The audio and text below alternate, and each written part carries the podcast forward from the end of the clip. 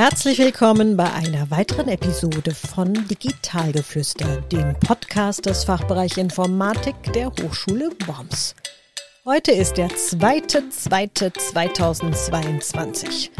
Geniales Datum. Und was treibt man an so einem Tag?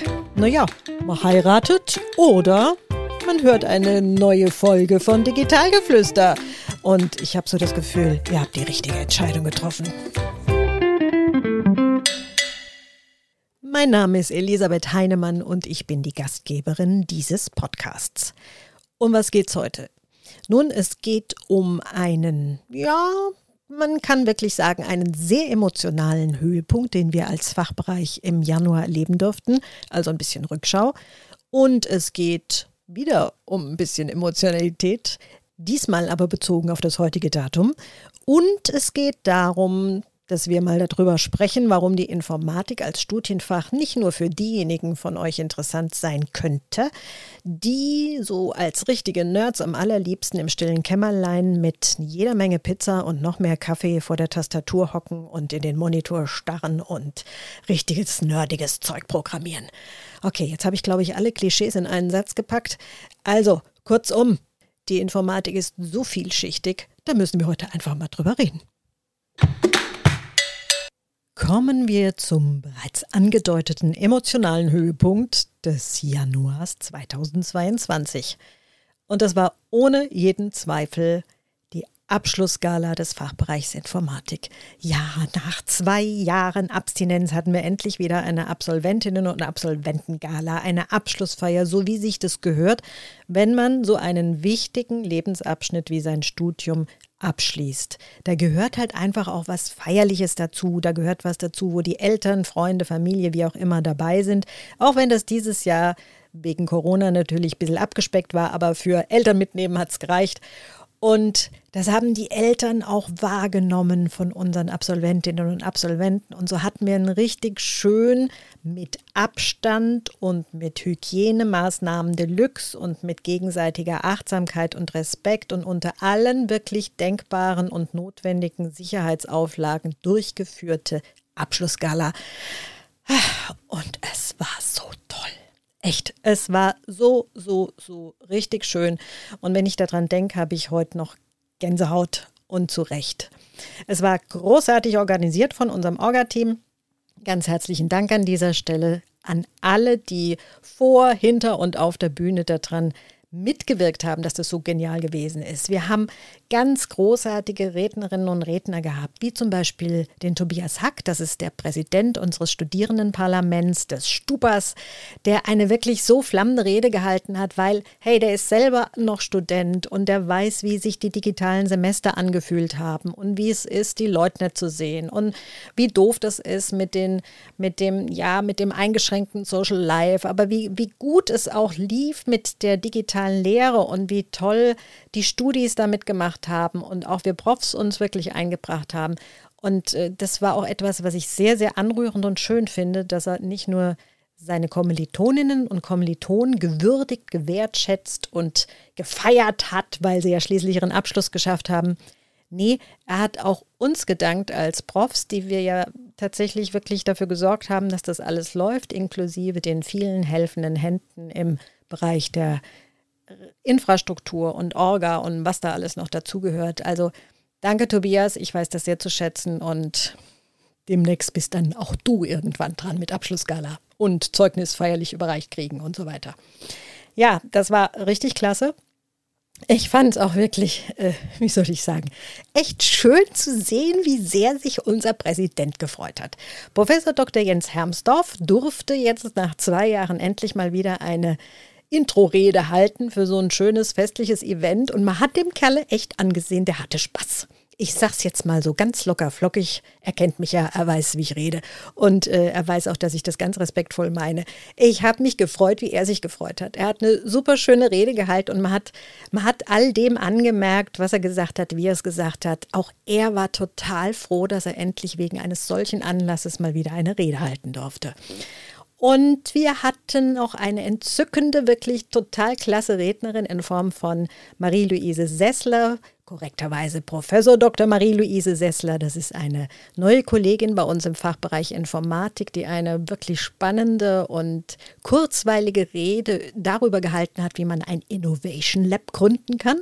Das hat sie nämlich seinerzeit bei ihrem ehemaligen Arbeitgeber gemacht. Und das waren ganz spannende Einblicke da rein. Und ich werde ganz sicher irgendwann in den nächsten Wochen und Monaten Marie-Louise mal zu einem Interview hier in diesen Podcast laden und dann soll sie uns das mit dem Innovation Lab mal ein bisschen detaillierter hier noch erzählen. Das ist nämlich wirklich eine spannende Geschichte. Ja, und dann war da noch Robin. Robin, mein Musikus, Student der angewandten Informatik und der hat sich da vorne hingestellt mit seiner E-Gitarre und hat richtig geniale Musik gemacht und er war auch so mutig, mich zu begleiten. Ich habe dann auch noch gesungen mit seiner Begleitung. Also es war, was soll ich sagen? Es war genial. Es war ein richtig schöner Nachmittag und jetzt habe ich auch genug geschwärmt und ich habe jede Menge, und das sei als Fazit jetzt das Thema damit abgeschlossen, ich habe jede Menge glückliche Studierendengesichter gesehen, ich habe jede Menge vor Stolz platzende Eltern gesehen, ich habe ganz ach, begeisterte Lehrkörper gesehen, die sich auch gefreut haben, dass das jetzt mal, mal wieder so war, wie es früher war. Und eigentlich war es noch besser. So, Schluss voller Begeisterung. Ha, Gänsehaut einstellen. So viel dazu. Das war so mein Highlight, unser Highlight im Januar.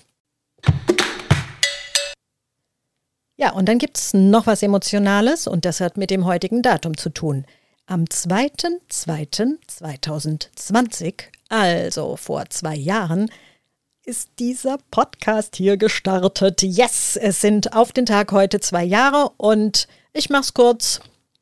Wir bleiben einfach da und machen weiter mit interessanten Inhalten und mit der hoffentlich nicht ganz unbegründeten Hoffnung, dass ihr das klasse findet und auch gerne einschaltet.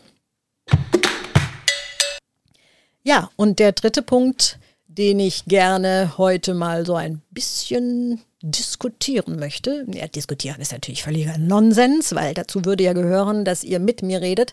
Also, den ich näher ausführen möchte. Das klingt so hochgestochen. Also, einfach erzählen will. Punkt. Ist die Vielschichtigkeit der Informatik. Weil Informatik ist nicht nur Programmieren. Da steckt natürlich noch viel, viel mehr dahinter. Wenn wir uns mal so einen Software-Lebenszyklus anschauen. Also wie so eine Software, eine Anwendung entsteht und zwar von dem Gefühl, oh, ich bräuchte jetzt mal in der Firma oder privat das und das Programm oder die und die Anwendung, bis hin zum näheren Überlegen, was genau muss die denn können, bis hin zum rückmelden, rückkoppeln mit Leuten, die was davon verstehen, diskutieren, ob das auch wirklich so sinnvoll ist, ob wir das auch wirklich so brauchen oder anders brauchen, bis hin zu dem Punkt, wo tatsächlich jemand oder mehrere Menschen das programmierseitig umsetzen und zum Schluss ein fertiges System dasteht. Also so ein Software-Lifecycle, ne? so ein Lebenszyklus von der Software, bis sie dann tatsächlich da ist. Der richtige Lebenszyklus geht natürlich noch weiter von der Wartung und, und Redesign und so weiter. Wollen wir jetzt nicht vertiefen. Mir geht es um was anderes. Die Programmiersprache ist nicht die einzige Sprache, die da eine Rolle spielt. Da sind noch mehr Sprachen im Spiel. Das fängt vorne schon mal damit an, dass wir natürlich die Kundinnen und Kunden, die von uns eine Software erstellt bekommen möchten, erstmal dazu interviewen müssen, befragen müssen, hey, was wollt ihr denn? Was soll denn die Software, die wir euch programmieren sollen, können? Welches Problem soll die denn lösen? Welchen Bedarf decken? Was, was soll sie verbessern, anders machen, wie auch immer? Und in welcher Sprache machen wir das? Naja, in einer, die wir alle sprechen. Wir reden da von einer empirischen Sprache, das heißt einer Gebrauchssprache. Ob das jetzt Hessisch oder Rheinhessisch oder Türkisch oder Neugriechisch, Suaheli, Englisch, Französisch, Deutsch ist, völlig wurscht. Hauptsache, wir verstehen uns. Das hat natürlich ganz, ganz viel mit Kommunikation zu tun. Der Bereich in der Softwareentwicklung, also in diesem Software Engineering-Prozess, der heißt Requirements Engineering. Da beschäftigen wir uns vor allen Dingen damit, welche Anforderungen so eine Software hat, erfüllen muss vielmehr, was sie können muss, welche Funktionen, Funktionalitäten etc. sie hat. Sprache, Gebrauchssprache, empirische Sprache. Die zweite Sprache, die wir dann im Anschluss brauchen, ist eine Modellierungssprache, also eine Sprache, mittels derer wir das, was wir vorher natürlich sprachlich aufgenommen haben, visualisieren, in Diagramme umsetzen, in Kästchen und Pfeile und was auch immer. Da gibt es verschiedene Möglichkeiten. UML habt ihr vielleicht schon mal gehört, Unified Modeling Languages oder die BPMN, Business Process Model and Notation. Das ist eine, eine Sprache, die sich mehr mit Geschäftsprozessen und deren Visualisierung beschäftigt. Also kurzum, eine Sprache, die visualisiert. Und das Ergebnis von so einer eingesetzten Sprache ist dann natürlich ein Modell. Ein Modell ist immer eine mehr oder minder exakte Abbildung der Wirklichkeit oder eine um Details reduzierte, wie auch immer. Was hat das jetzt für einen Vorteil, so eine Modellsprache einzusetzen? Nun, die fungiert im Grunde wie so eine Brücke. Eine Brücke zwischen Leuten, die programmieren können und denen, die es nicht können. ja, ein bisschen sehr vereinfacht gesagt, aber sie hilft natürlich sowohl uns selber, die wir die Software vielleicht tatsächlich auch selbst realisieren möchten, als auch denen, die uns vielleicht Anforderungen gesagt haben, mal so auf einen Blick zu sehen, ah, okay, das sind also die ganzen komplexen Zusammenhänge, die ich so als Anforderungen rausgehauen habe. Ja, nee, also das, das, das da oben stimmt ja nicht. Ja, das ist also wie, wie auch so ein, so ein Mittel, was uns hilft, Qualitätsmanagement zu betreiben und zu gucken, habe ich verstanden, was der Kunde und die Kundin mir sagen wollte? Und umgedreht kann die Kundin und der Kunde auch sehen, okay, der Mensch, der das Requirements Engineering gemacht hat, also die Anforderungen erhoben hat, hat mich auch verstanden. Soweit so schön. Und die dritte Sprache, naja, ist jetzt weiter nicht schwer. Das ist natürlich die Programmiersprache. Das ist dann die Sprache, wo wir das, was wir in Anforderungen erhoben haben, auch tatsächlich in Quellcode umsetzen, den die Computer verstehen, die Systeme verstehen und dann machen im Idealfall, was wir ihnen gesagt haben. Summa summarum haben wir jetzt eigentlich drei verschiedene Sprachen. Und es ist keineswegs so, wie einer meiner Studis vor vielen Jahren mal voller Überzeugung gesagt hat, ey, Frau Heinemann, Programmieren ist from the brain into the keyboard. Nee, nee, nee, nee, nee. Es ist nicht vom Hirn in die Tastatur, da gehört schon ein bisschen mehr dazu, ne?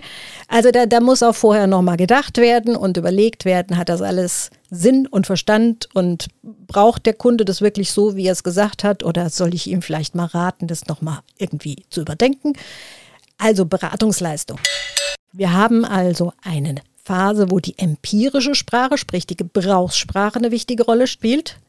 Wir haben dann anschließend die Modellierungssprache, um das Ganze zu visualisieren und nochmal rückkoppeln zu können.